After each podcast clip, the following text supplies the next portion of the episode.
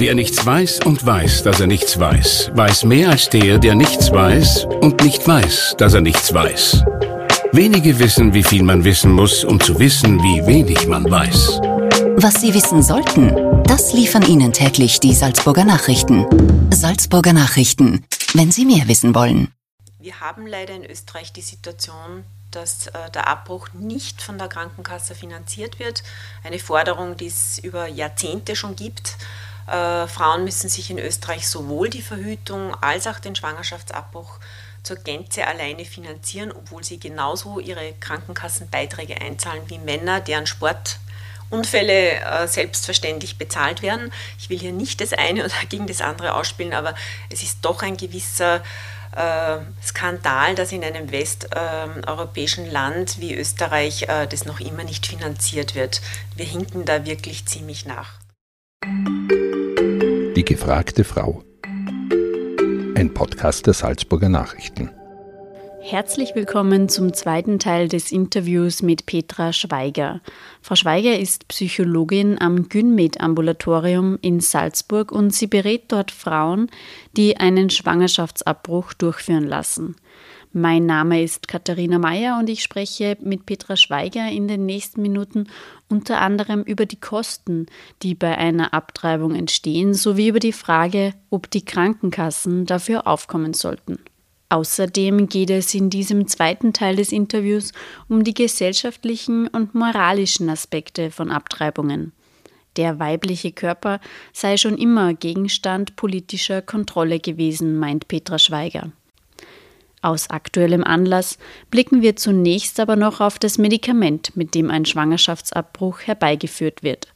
Das darf nämlich seit kurzem von allen niedergelassenen Frauenärzten in Österreich verschrieben werden. Frau Schweiger, der medikamentöse Abbruch wird mit einer Pille namens Mifegyne durchgeführt. Seit wenigen Wochen darf dieses Medikament auch von Frauenärzten verschrieben werden und nicht mehr nur von speziellen Abtreibungskliniken. Das ist ein großer Fortschritt in den Augen vieler Menschen. Sehen Sie das auch so? Ja, ich denke, das war äh, längst überfällig und Zeit, äh, dass die Situation sich ändert, dass ein medikamentöser Abbruch nur in einem Krankenhaus durchgeführt äh, werden kann aus gesetzlichen Gründen, wohingegen äh, ein chirurgischer Abbruch laut Gesetz jeder Arzt muss nicht einmal Gynäkologe sein, äh, auch in seiner privaten Praxis durchführen könnte. Das ist ein gewisser Widerspruch. Ähm, insofern ist es gut, dass äh, auch der medikamentöse Abbruch nun äh, von Gynäkologen in den privaten Ordinationen durchgeführt werden kann. Wir hier in der Gynmed-Ambulanz würden es sehr begrüßen, wenn die Qualität der Beratung und der Durchführung ähm, wirklich auf einem hohen Niveau bleibt. Wir möchten also auf keinen Fall, dass die Qualität des medikamentösen Abbruchs mhm. leidet und dass das etwas ist, was man so schnell zwischen Tür und Angel macht und mit dem man vielleicht nur Geld verdienen äh, mhm. will. So äh, soll es nicht ausgelegt werden. Aber wenn es unter einem guten Beratungskontext funktioniert und, und angeboten wird, ist es sicherlich eine Wahlfreiheit für die Frauen. Ein Bereich, der sicher auch noch wichtig ist, ist, es gibt so bei ein bis zwei Prozent der Patientinnen die Situation, dass die Methode nicht wirkt.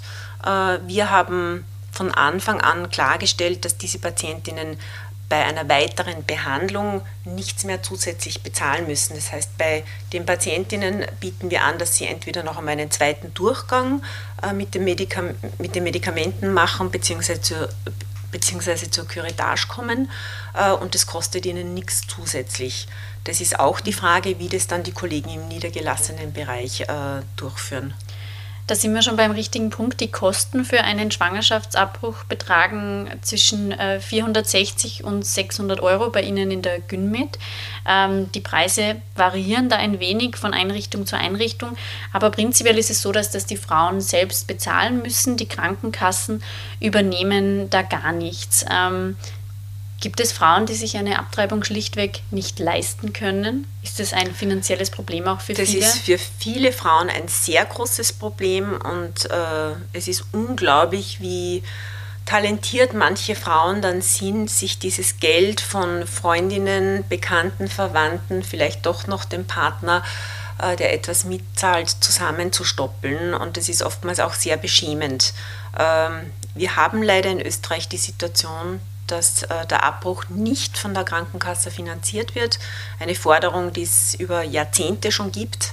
Äh, Frauen müssen sich in Österreich sowohl die Verhütung als auch den Schwangerschaftsabbruch zur Gänze alleine finanzieren, obwohl sie genauso ihre Krankenkassenbeiträge einzahlen wie Männer, deren Sportunfälle äh, selbstverständlich bezahlt werden. Ich will hier nicht das eine oder gegen das andere ausspielen, aber es ist doch ein gewisser Skandal, dass in einem westeuropäischen Land wie Österreich äh, das noch immer nicht finanziert wird.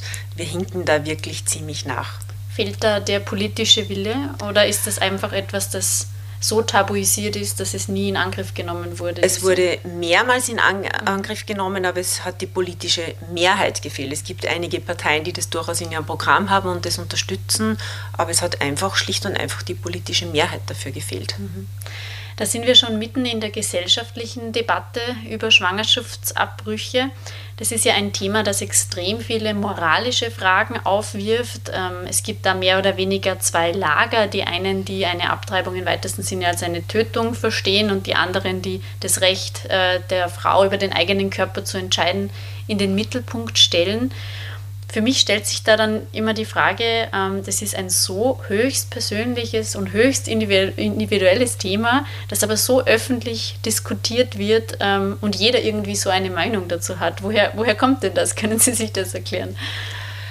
Naja, äh, Frauen sind ja über die Jahrhunderte, Jahrhunderte hinweg immer wieder sehr stark äh, kontrolliert worden. Und besonders der Körper der Frau ist so der, der Ort der großen Kontrolle. Und die Sexualität war ja äh, immer etwas sehr Politisches äh, auch und ähm, wie Frauen ihr Leben gestalten, wie viele Kinder sie haben oder nicht, ist zum Teil ein sehr persönliches ähm, Entscheidungsmerkmal, aber letztendlich gibt es ja auch die Gesellschaft, die die Bedingungen dafür äh, zur Verfügung äh, stellt. Macht das Leben lebenswert mit mehreren Kindern? Kann ich dann meinen Beruf und äh, mein Muttersein irgendwie gut verbinden? Ähm, Grundsätzlich erlebe ich eher so eine Tendenz in den letzten zehn Jahren, dass sehr erfreulich, muss ich sagen, äh, dieses Thema Schwangerschaftsabbruch weg von der kirchlichen Diskussion und dieser moralischen Diskussion immer mehr hin äh, zu einer medizinischen Dienstleistung ähm, äh, wird und dass man wirklich, wenn dieses Thema publik ist, auch diejenigen Menschen befragt, die mit den Frauen arbeiten, die die Erfahrungen haben oder betroffene Frauen fragt äh, und nicht Menschen, die beruflich und persönlich überhaupt nichts mit diesem Thema eigentlich zu tun haben, ähm, aber die großen Wortlieder irgendwie mhm, das äh, ich waren. Ja? Gemeint, ja. Mhm. Ähm, ich erlebe da schon äh, eine ziemliche Trendwende es gibt auch immer mehr mutigere Frauen, die sagen, ich hatte einen Abbruch und das war so und ich stehe dazu äh, und ich will es auch gar nicht geheim halten und ich sage das ähm, auch jedem, der mich fragt, wie, wie war denn das eigentlich so? Und diese Enttabuisierung merkt man auch, äh, würde ich mal sagen, so in der, in der Medienlandschaft wird einfach sachlicher und auch wissenschaftlicher über das Thema Abbruch geschrieben. Man merkt, dass die Proteste, die am Anfang auch die Günmet sehr stark betroffen haben, von religiösen Fanatikern äh, zunehmend nachlassen. Man merkt, äh, dass wir immer besser vernetzt sind, auch mit den niedergelassenen Gynäkologen, die zu Anfangs große Skepsis hatten, dass es so eine Einrichtung gibt. Mittlerweile kooperieren wir mit eigentlich allen niedergelassenen Gynäkologen in diesem Bundesland ausgezeichnet. Ähm, das heißt, es hat so eine Versachlichung stattgefunden, aber auch so ein, ein ehrliches Wissen darüber. Also man weiß wirklich immer mehr, wie geht es den Frauen? Es geht ihnen nicht so schlecht, wie man immer geglaubt hat oder wie man ihnen gerne zuschreiben würde. Ähm, und vor allem man weiß, äh, dass man die Abbrüche nicht verhindert, indem man moralisiert, sondern die einzige Möglichkeit, die Abbrüche äh, so gering wie möglich zu halten, ist die, dass man maximal in Aufklärung und Verhütung investiert. Und da gibt es sicherlich nur eine Menge zu tun in Österreich. Ja. Ähm, es fängt an bei einer qualitätsgesicherten Sexualaufklärung in der Schule, ähm, geht hin zu dieser Forderung, dass äh, Verhütungsmittel eigentlich auf Krankenschein zur Verfügung gestellt werden sollten oder zumindest für einkommensschwache Frauen äh, zur Verfügung gestellt werden sollen, äh, fängt auch an bei guten sachlichen Informationen über wirksame und unwirksame Verhütungsmethoden. Es ist immer noch äh, so, dass wenn wir in der Beratung den Paaren erzählen, dass das Kondom, äh, wenn 100 Paare es ein Jahr anwenden, 15 bis 18 ungewollte Schwangerschaften produziert, äh, es die meisten nicht glauben, weil sie sich wirklich sehr, sehr sicher damit gefühlt haben. Und diese Verhütungsberatung, die eben nicht so arbeitet, dass man sagt, äh, wie auf einem Tablett, äh, da gibt es die Methoden, suchen Sie sich das aus, was Ihnen am besten gefällt, äh, soll weiterverfolgt werden, sondern man muss schon sagen, das sind die Methoden, die extrem wirksam sind. Wenn Sie wirklich in den nächsten fünf Jahren nicht schwanger werden wollen, dann kommt eigentlich nur eine hormonelle äh, Methode, die vielleicht wirklich sehr, sehr äh, niedrig dosiert ist, in Frage für Sie, wie eine Spirale oder ein Implanon. Wenn Sie damit leben können, dass Sie wahrscheinlich ungewollt schwanger werden, dann nehmen Sie nur das Kondom oder dann zählen Sie die Tage, aber dann werden Sie damit rechnen müssen, dass sich relativ rasch eine Schwangerschaft einstellt. Mhm. Hinkt Österreich da in Bezug auf die Aufklärung nach im Vergleich zu anderen Ländern, was die Verhütungsmethoden anbelangt? Weil in Österreich, ich habe nur, äh, wir haben vorhin über die Zahlen noch gesprochen vor dem Gespräch, in Österreich gibt es Schätzungen zufolge 30.000 bis 35.000 Schwangerschaftsabbrüche pro Jahr. Das sind mehr als 80 Abbrüche am Tag, also eigentlich äh, nicht so wenig. In Bezug zur Einwohnerzahl ist es auch relativ viel im Vergleich zu anderen Ländern. Da stellt sich die Frage, ist, äh, verhüten die Österreicherinnen so schlecht und deswegen sind die Abbrüche so hoch? Ähm, ich glaube, dass sie schlechter verhüten, als sie verhüten würden, wenn es ihnen bezahlt werden würde. Das haben wir mhm. auch wissenschaftlich erhoben. Es gibt ja mehrere Verhütungsreporte, die die GynMed äh, lanciert hat und da kommt es immer wieder klar heraus, ähm, dass wenn Verhütung gratis wäre, würden die Frauen in jedem Fall auf eine wirksamere Methode umsteigen, nur sie können sich es einfach manchmal nicht leisten. Sie müssen sich vorstellen, äh, wenn eine Frau zum Schwangerschaftsabbruch kommt, dann zahlt sie schon mal 460 bis 500 Euro für den Abbruch. Dann würden wir ihr empfehlen, dass sie unmittelbar nach dem Abbruch eine wirksame Verhütung wählt, wie zum Beispiel eine Hormonspirale. Dann zahlt sie aber noch einmal 500 Euro. Diese 1000 Euro sind für viele Frauen wirklich nicht finanzierbar. Und dann steigen sie halt wieder um auf günstigere Methoden, die halt oft einmal nicht so wirksam sind.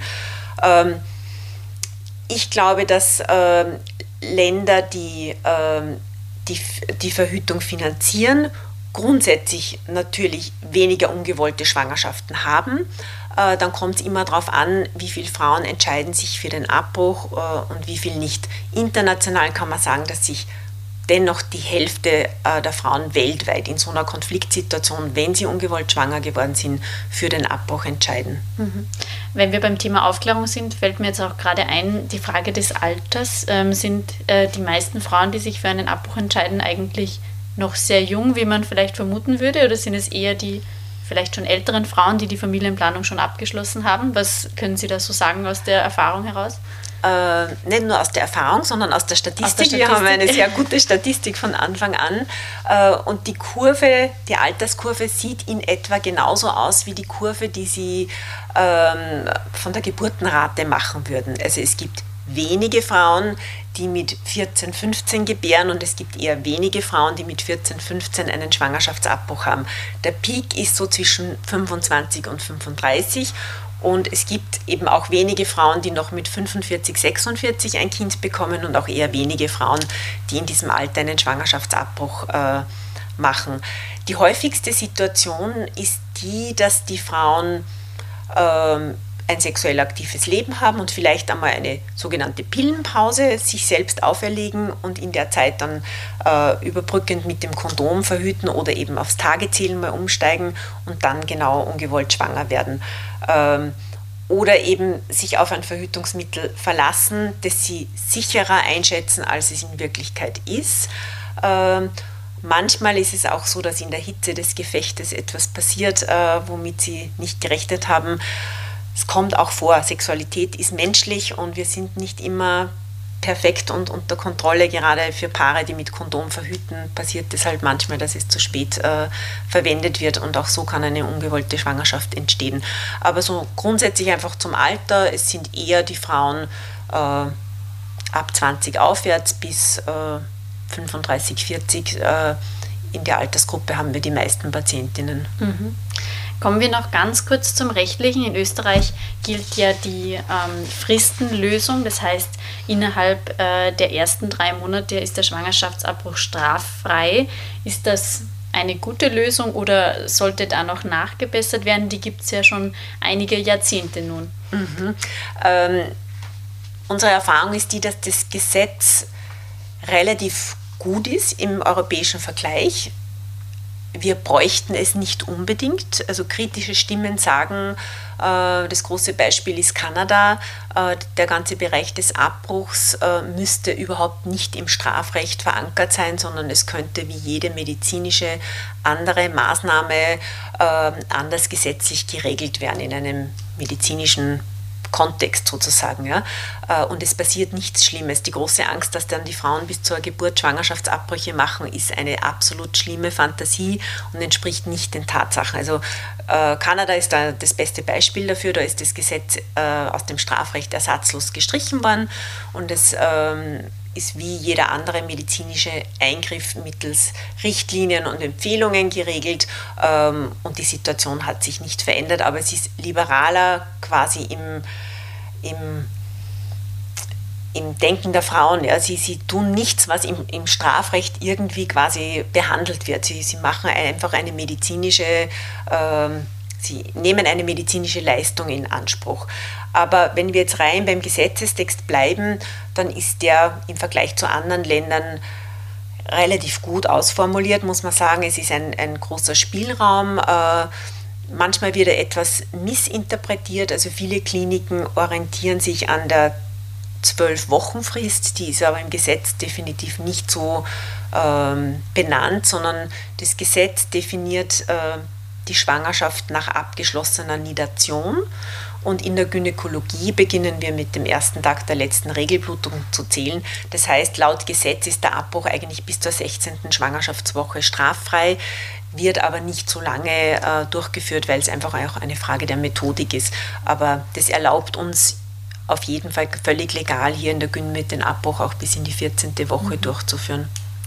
Es gibt immer wieder auch die Diskussion über eine Abtreibungsstatistik. Das ist eine politische Diskussion, die irgendwie alle paar Jahre wieder mal so ein bisschen aufflammt. In Österreich sind Abtreibungen nicht meldepflichtig, aber Sie haben schon gesagt, natürlich führen Sie eine Art Statistik halt anonym sozusagen.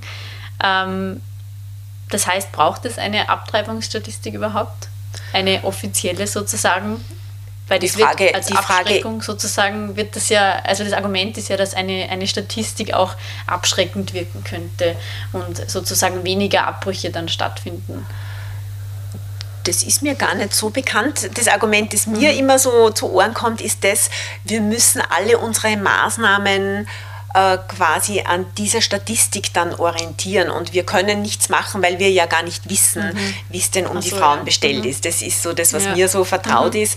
Zudem kann ich sagen, es gibt also zum Thema Schwangerschaftsabbruch genug Statistiken weltweit. Wir wissen allerbestens, wer die Frauen sind, äh, wie alt sie sind, wie alt die Schwangerschaft ist, äh, wenn sie das erste Mal äh, um Hilfe quasi ansuchen. Äh, wir wissen, wie sie verhütet haben. Wir wissen meistens, wie diese Schwangerschaften zustande gekommen sind und wir wissen auch, was sie brauchen, damit das nicht wieder passiert. Wir wissen alles. Ja? Es fehlt an dem, dass es eine Motivation gibt, wirklich den Frauen präventiv zu helfen, dass sie nicht in so eine Situation kommen. Und dazu brauchen wir nicht unbedingt eine weitere Statistik. Also wir können uns ja an Statistiken, die es gibt, wie zum Beispiel hier in der GynMed, gut orientieren. Das ist alles abrufbar aus den letzten 15 Jahren. Und wenn es noch mehr geben sollte, wäre das ganz, ganz einfach äh, zu erlangen, wenn der Schwangerschaftsabbruch von den Krankenkassen übernommen werden würde. Dann hätten wir eine gute Statistik, dann wäre alles, äh, also vielleicht noch eine bessere Statistik österreichweit. Aber wie gesagt, es fehlt uns nicht an Zahlenmaterial, ähm, um unsere Interventionen äh, planen äh, zu können. Das ist eine politische Entscheidung und für diese politische Entscheidung gibt es kein Geld und kein großes Interesse und nicht die politische Mehrheit. Das ist das eigentliche Drama. Und diese Statistikdiskussion lenkt etwas ab davon. Mhm. Sie beschäftigen sich jeden Tag mit dem Thema Schwangerschaftsabbruch. Wir haben vorhin schon gesagt, es ist ein extrem äh, heiß diskutiertes und umstrittenes Thema. Erleben Sie denn manchmal auch Anfeindungen von Abtreibungsgegnern? Sie haben vorhin mal so eine Andeutung gemacht, die Günmet war auch mal sozusagen in der Schusslinie von religiösen Gruppen. Ja, das war am Anfang relativ heftig und wir haben uns dann ganz gut zur Wehr gesetzt. Also, man, äh, was war da oder wie kann man das? Ähm, das ist so, dass ursprünglich war, ähm, waren die, äh, die Protestaktionen vor dem Eingang vom Landeskrankenhaus und dann haben sich manche dreiste ähm, religiöse Fanatiker erlaubt, dass auch innerhalb des Klinikgeländes und sogar vor der Eingangstür der Ambulanz ähm, kampfbetend, würde ich mal so sagen, zu sitzen und die Frauen versuchen, versucht irgendwie zu verdrängen oder haben noch Angehörige mitgenommen, die kleine Babys im Kinderwagen hatten, um die Frauen noch mehr zu brüskieren und abzuschrecken. Also wirklich ganz brutale Methoden. Ähm, wir haben eine ganz gute Verbindung zur Sicherheit äh, zum Sicherheitsdienst von der SALK mhm. und haben von Anfang an gesagt, also wann immer irgendeine Belästigung hier auf diesem Gelände stattfindet, wir bringen das sofort zur Anzeige, wir holen sofort den Sicherheitsdienst und wir wehren uns entschieden und, und beschützen unsere Patientinnen zu 100 Prozent und machen das auch zu einem politischen Thema. Und das wirkt eigentlich sehr gut. Ich persönlich kann mit solchen Anfeindungen gut umgehen. Hier und da suche ich auch das Gespräch, ähm, wenn ich religiöse Fanatiker treffe, weil ich auch immer wieder, wenn ich so einen Tag habe, wo ich gerne diskutiere, versuche, Gegenargumente zu bringen. Ähm, es ist nicht sehr fruchtbar, weil es ist ja so eine, eine Ideologie, die äh, die Menschen vertreten, weil sie ja überhaupt keine persönliche Erfahrung und keine berufliche Erfahrung mit dem Thema haben aber ich fühle mich persönlich überhaupt nicht bedroht dadurch. Ähm, und muss auch dazu sagen, das, das Arbeiten hier in der Ambulanz ist äh, weitaus positiver, als man sich das vielleicht gemeinhin vorstellen würde. Es ist, äh, sind wenige Kontakte, die Frauen sind ja nicht sehr, sehr lange und sehr viel und sehr oft bei uns. Es sind einige intensive, wenige Kontakte, in denen man unglaublich viel bewirken kann, äh, in denen man auch sehr viel Dankbarkeit zurückbekommt von den Patientinnen, auch von den Angehörigen, von den Partnern. Ähm, und es ist eine höchst zufriedenstellende Arbeit. Wie sind Sie zu diesem Beruf, zu diesem Weg oder zu diesem Job hier auch gekommen? Warum haben Sie sich entschieden, gerade in diesem Bereich ähm, die psychologische Beratung äh, zu machen? Wenn man im Bereich der Frauenberatung arbeitet, dann kommt man zwangsläufig mit dem Thema ungewollte Schwangerschaft in Berührung. Also das, das liegt einfach da und ich habe unmittelbar nach dem Studium begonnen, äh, im Frauenhaus in Salzburg zu arbeiten und hatte schon während der Zeit des Studiums und auch dann beruflich, also im Frauenhaus, die ersten äh, tiefen Erfahrungen mit Frauen, die ungewollt schwanger geworden sind in Salzburg und habe gesehen, welche Not die Frauen durchlaufen. Ja. Äh, damals gab es keine Einrichtung äh, hier in Salzburg und die Frauen mussten, auch wenn sie ein, zwei Kinder hatten, heimlich nach Wien fahren, an die berühmte Adresse am Fleischmarkt. Das war damals so offiziell die einzige Institution in Österreich, die Abbrüche angeboten hat. Damals noch unter sehr, ja, ich würde fast sagen, entwürdigenden Bedingungen. Es gab Gruppenberatungen in Nachthemden. Ich habe eine Freundin begleitet und die hat mir das auch erzählt, wie schwierig das war. Ähm, diese Reise nach Wien zum Abbruch die hat man ein Leben lang nicht vergessen. Und eine Klientin hatte ich damals äh, im Frauenhaus, die hatte dann eine stärkere Blutung im Zug. Die ist dann äh, in Linz mit der Rettung abgeholt worden und musste dann im Krankenhaus noch versorgt werden. Das war alles so äh, Anfang der 90er Jahre. Und ich habe mir immer wieder gedacht, das gibt es doch nicht. Also wenn Männer Kinder bekommen würden, dann würden die nicht unter so degradierenden Bedingungen ähm, eine medizinische Behandlung bekommen. Äh, das kann es einfach nicht sein. Und das, das Thema hat mir ja immer fasziniert, weil diese ungewollte Schwangerschaft ähm, so ein Brennpunkt war im Leben der Frau. Also die Entscheidung für oder gegen das Kind war immer so eine Entscheidung, wie geht mein Leben grundsätzlich weiter. Und das hat immer was sehr Konzentriertes äh, gehabt und sehr, sehr was Bewegtes gehabt und die Frage war dann eigentlich nur, äh, mag ich mir politisch dafür engagieren, mag ich da was investieren, äh, dass es institutioneller Veränderungen gibt. Und dann war das manchmal äh, im Laufe der, der beruflichen Weiterentwicklung Zufall und, und so die richtigen Menschen am richtigen Ort äh, und dann auch so eine politische äh, Unterstützung der damaligen Landeshauptfrau Gabi Burgstaller, die dann auf mich zugekommen ist, als ich noch im Frauengesundheitszentrum tätig war und gebeten hat, äh, so ein Konzept zu erstellen. Sie möchte gerne im Salzburger Landeskrankenhaus, in einem öffentlichen Krankenhaus, das den Frauen anbieten. Und ich war sozusagen mit im Boot und das hat mich bis heute nicht verlassen. Also diese ja, dieser Kampfesgeist, da was auf die Beine zu stellen und, und mich dafür zu engagieren, dass da was weitergeht und dass Frauen auch respektvoll behandelt werden mhm. in dieser schwierigen Situation. Und was sind dann für Sie so die, die schönsten Momente äh, im Beruf, in der Beratung vielleicht noch abschließend? Ähm, wenn ich die, das Gefühl habe, dass die Frau gut mit der Entscheidung leben kann. Wenn es der Eindruck war, vorher war das so ein Ringen und ein extremes Schuldgefühl und so fast so eine Art Selbstgeißelung. Und wenn wir dann noch ein, zwei Gesprächen äh, uns über vieles ausgetauscht haben und, und ich merke, dass sich die Sicht ihrer Dinge ändert ähm, und sie sich selber auch gut verzeihen kann und äh, zu dem Schritt stehen kann und das gut bewältigt und auch wieder gut ins Leben rausgeht, wenn sie aus der Ambulanz geht. Frau Schweiger, vielen herzlichen Dank für das offene Gespräch und äh, dass Sie mich heute eingeladen haben. Gerne, Dankeschön.